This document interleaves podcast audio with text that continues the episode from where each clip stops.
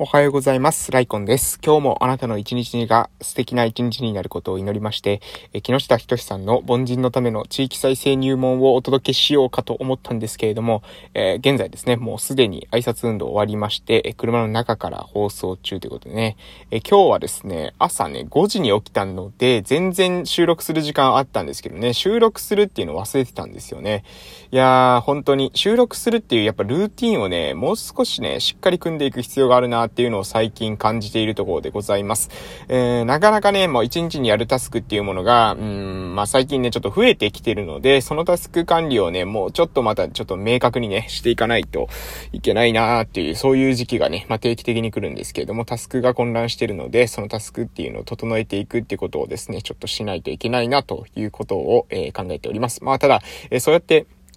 ボンミスっていうんですかね。まあ配信忘れたりしても、まあどっかのタイミングでね、カバーできたらいいと思うんですよね。そしてまああまり完璧主義になりすぎずに、まあ多少ミスったとしてもね、すぐにリカバリーできれば、まあ別に多くの人はですね、1日2回のラジオ配信とかですね、毎日1本の YouTube 投稿とか、え別してないわけですよ。えー、なので、えー、自分の中でね、モチベーションを切らさずに、えー、もし、えまあ基本的にはコンスタントにやり続けると。で、たまにですね、えエラーが起きた時に関しても、えまあそのエラーをね、えまあ受けたことをマインドフルに受け止めてですね、え次の改善に活かすとか、まあ、え引き続きですね、え戻る、え元々のですね、状態に戻って、えコツコツ淡々と行動するってことが重要なんじゃないかなというふうに思っておるわけでございます。ということでね、まああの、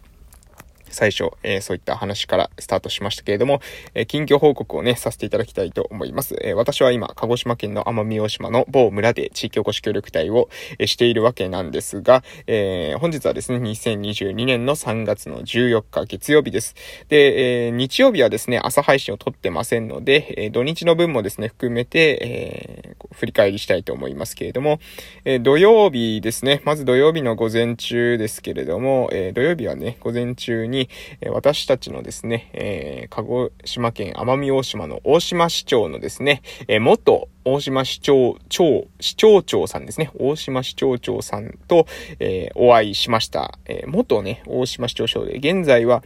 なんか、えー、鹿児島県のですね、え、酒造組合の、なんか、え、お偉いさんの ポジションと、え、か、かつですね、えー、達郷町ってですね、私たちの島にはあるんですけれども、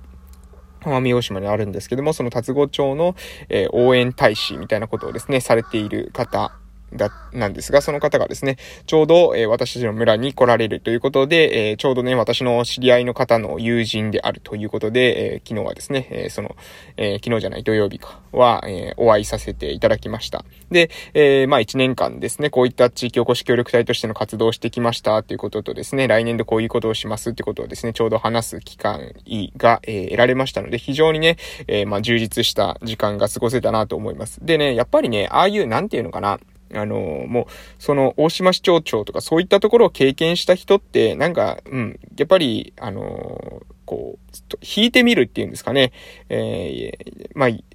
その全体的な流れっていうのを、やっぱり見通す力みたいなものが、すごいなっていうふうに思ったんですね。なので、えー、まあ、達合町こういう風に、えー、なところが課題で、こういうところを改善していくっていうことを、その達合町の応援大使としてもね、されてるので、えー、それをですね、まあ、えー、話してくださって、で、それを参考に、えー、まあ、宇検村、わた、あ、もう私のたちの村の名前出してしまいましたけれども、私たちの村でもですね、えー、何か、えー、活かせないかっていうことについてですね、ちょっと意見交換できたのはですね、非常に、えー、貴重な時間だったな、という風に思ったわけでございます。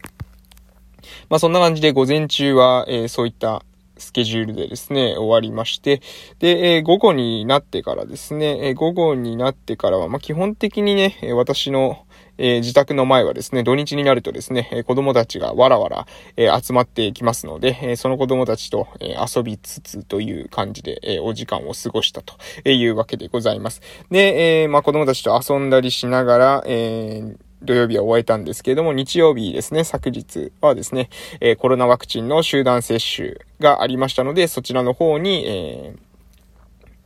勤務したというわけですね。そちらの方に勤めたというところでございます。で、昨日私もですね、コロナワクチンを打ちましたので、えー、左手がね、痛いですね。はい。えー、ワクチン。やっぱりね、3回目、うん、まあ、1回目、2回目、3回目あったんですけど、2回目がですね、私の中で一番副反応的には、えー、強かったな、というふうに思います。微熱も出たんですけれども、微熱でやれて体がですね、すごくだるい感じが、2回目はしたんですけれども、3回目の今はね、まあ、別に、そんな、そこまでですね、あの、大きな大ダメージというわけではないというような状況ですので、まあ、今日はですね、無事仕事ができそうで、非常に嬉しい限りでございます。いや、本当にね、ワクチン打ってですね、もう休んだりするとね、もう仕事が、またその仕事がね、今日するはずの仕事が明日にずれ込んでくるとね、また今度明日の分がまた次にっていう風になるので、どっかで無理しないといけなくなってしまうので、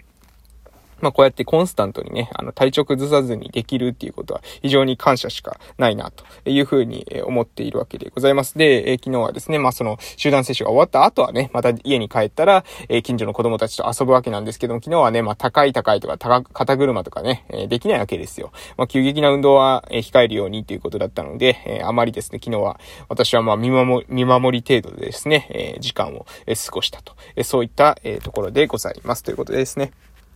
まあそんな感じで近況報告は以上になりますので、なんかね、えー、本があったかもしれませんので、えー、本を探してですね、えー、読み上げたいと思います。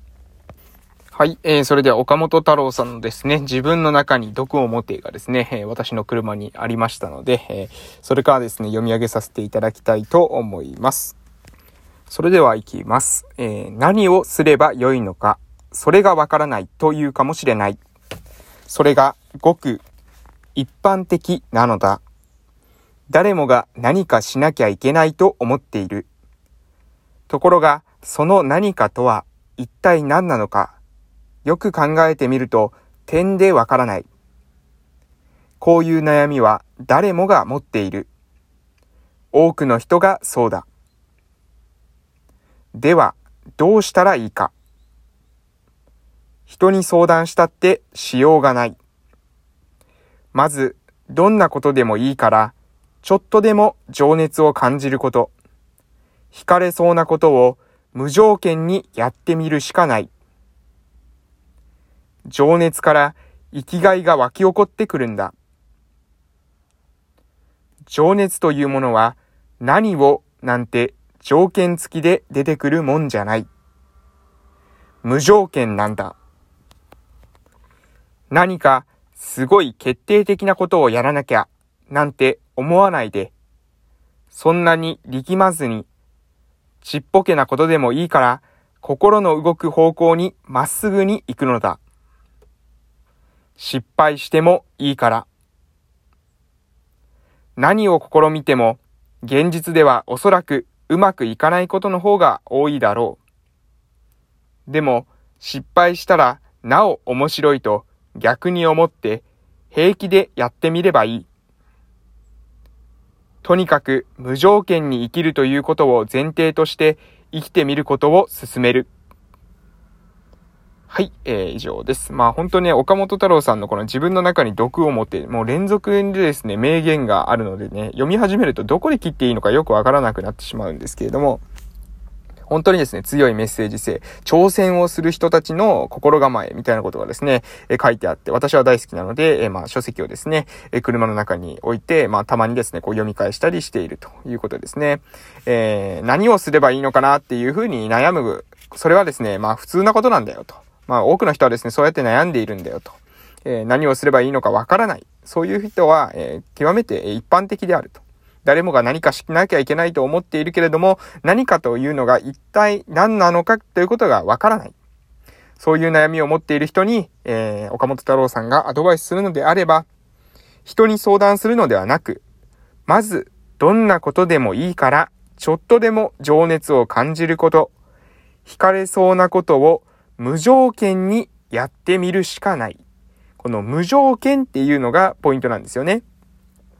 とにかく、とにかくですね、何か情熱を感じる。何か惹かれる。そういった自分のですね、気持ちに、えー、気持ちをですね、自分で察知して、それに気づいて、で、その方向で行動を起こしてみる。なんでそれやってるんですか？っていう時に、なんとなくやりたいから、惹かれたから、うん。それでいいんですよね。情熱がなんとなくそこに傾いたから。それでやり始めてみると。やり始めていくうちにまた見えてくる景色があるわけです。なので、えー、ぜひですね、何がしたいのかわからない。まあ、こういうね、相談私もですね、えー、よく、えー、耳にします。うん。で、その時に、やっぱりね、何をしたかわか、何をしたいのかわからないっていう子ってね、何を何もですね、してないんですよね。何もしてないっていうのは結局、自分が、えー、これがしたい、あれがしたいって思って行動を起こしてきたっていう過去が全然ないんですよね。今まで、えー、もう周りの人にですね、これをしなさい、あれをしなさいって言って親に決められたりですね、学校の先生に決められたりしたものを、えー、まあ一生懸命やってきた人もいるかもしれません。そしてやってきた結果ね、テストの点数などは、えー、良かったかもしれません。まあ学校ってそうですよね。教えられたことを答えることができればテストの成績は上がるわけなので、そうやって、まあ、えー、いわゆる言われてきたこと、えー、周りから指示されたこと、指導されたこと、導かれたことを、えー、こなすっていうことは、えー、長けている。それに関しては、えー、かなり、えー、行動にこなすことができる。しかし、自分が何をやりたいんですかあなたは何をしたいんですかえー、そういう風に尋ねられた時には、えー、困ってしまう。で、それなぜ困ってしまうのかっていうと、これ全く違う機能なんですよね。違うものなわけです。えー、誰かが与えた課題を正確にた、えー、早く正確にこなすっていうものと、自分の中から課題を見つけて、その課題を見つけた後に自分なりの解き方、自分のやり方で解決していくっていう、ここはですね、全く違うものなんです。で、学校はですね、基本的に前者の、えー、与えられた問題に対して早く正しく回答する。こちらしかですね、教えてくれないんです。で、一般社会はですね、求められるのは、実はですね、答えのない課題、そもそも課題とというものが何なのかっていうことを定義して、で、その課題の自分なりの、えー、解き方っていうものを考えて、そのために、どういう風にしてですね、解決できるのかっていうことも自分で考えていく。考えていくこと自体がですね、えー、まあ、仕事だったりするわけです。仕事だったり、社会で求めていられることだったり、えー、するわけです。ですので、えー、ぜひですね、皆さんもし何がしたいのかわからない方いましたらね、ちょっとでも自分がやりたいことを、えー、手をつけていただけると、少しですね、え見え方が変わるのかなというふうに思います。ということで今日はこの辺で終わらせていただきたいと思います。え本日も素敵な一日をお過ごしください。いってらっしゃい。